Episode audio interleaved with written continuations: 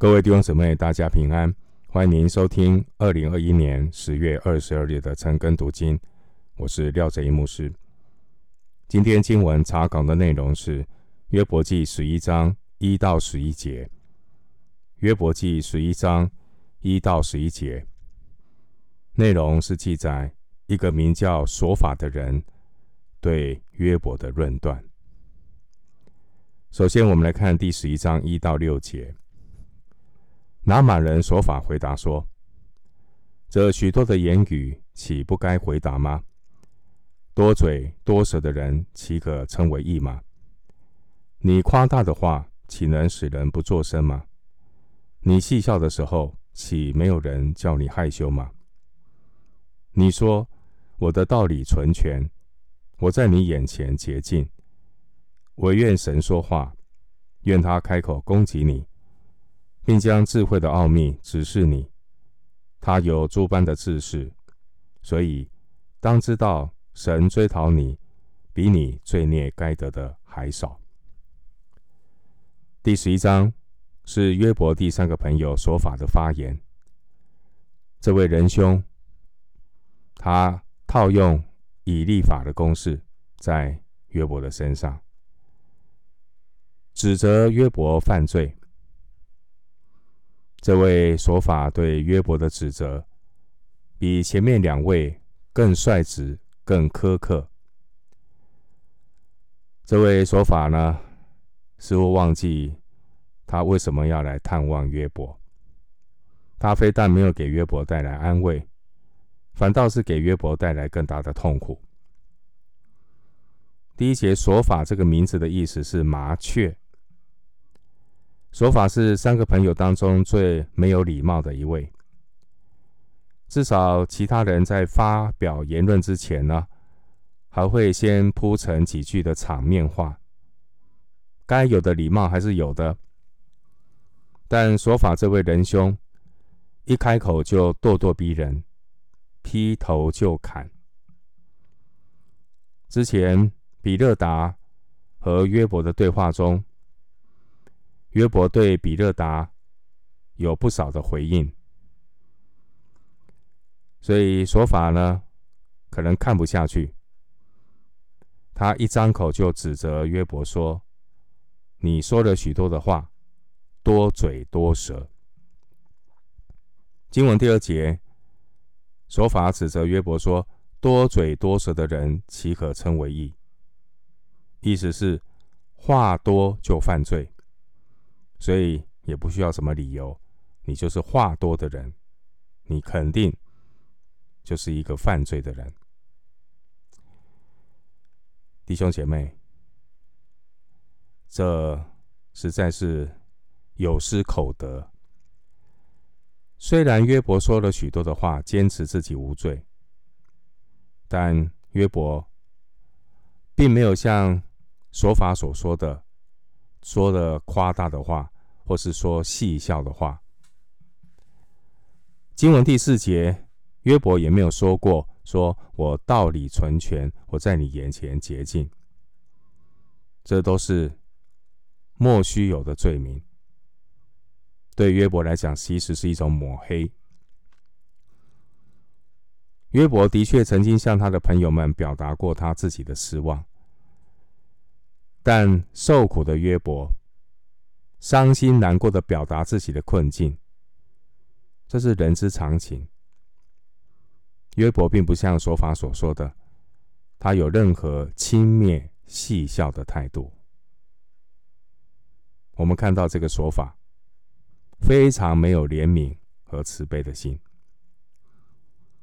经文第五节，惟愿，惟愿。他是模仿约伯的口气，因为约伯曾经这样说：“惟愿我得着所求的。”约伯记六章八节。所以经文第五节呢，琐法就针对约伯，把上帝搬出来，对约伯说：“惟愿神说话，愿他开口攻击你。”琐法这位仁兄。他攻击约伯，却以为是在替神说话，这也是骄傲自大的人常犯的错误。假借神的名，却是在肉体和血气中行事。经文第六节说：“将智慧的奥秘指示你。”意思是将约伯暗中所犯的罪、隐而未现的罪都揭露出来。经文第六节说：“他有诸般的智慧。”原文是：“智慧是两面的。”第六节说：“当知道，神追讨你，比你罪孽该得的还少。”这句话是有道理的，但不适用在约伯的身上。原因是约伯所受的苦，已经是撒旦竭尽全力对约伯所做那种毁灭的工作，让约伯呢家破人亡。让约伯的妻离子散，这种的痛苦谁能承担呢？但你看到这个说法，他还认为约伯所受的苦不够，所受的管教不够重。一个没有爱心的人，只凭着他片面的看见，就随便的论断，甚至凭着自己的私意。好像要替上帝解释，好像要替天行道，但往往会落入像说法一样，没有怜悯，把自己的道理变成一本一把残忍的屠刀。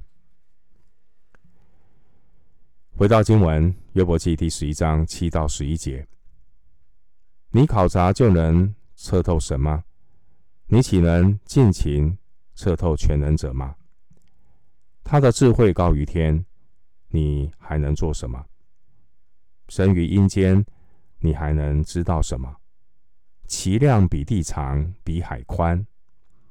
他若经过，将人拘禁，遭人受审，谁能阻挡他呢？他本知道虚妄的人，人的罪孽，他虽不留意，还是无所不见。经文第七节。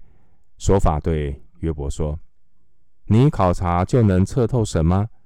你岂能尽情测透全能者吗？”不错，神是高超伟大，非一人所能够测度的。这个观念，约伯当然知道。约伯当然知道，在约伯记第九章十到十一节。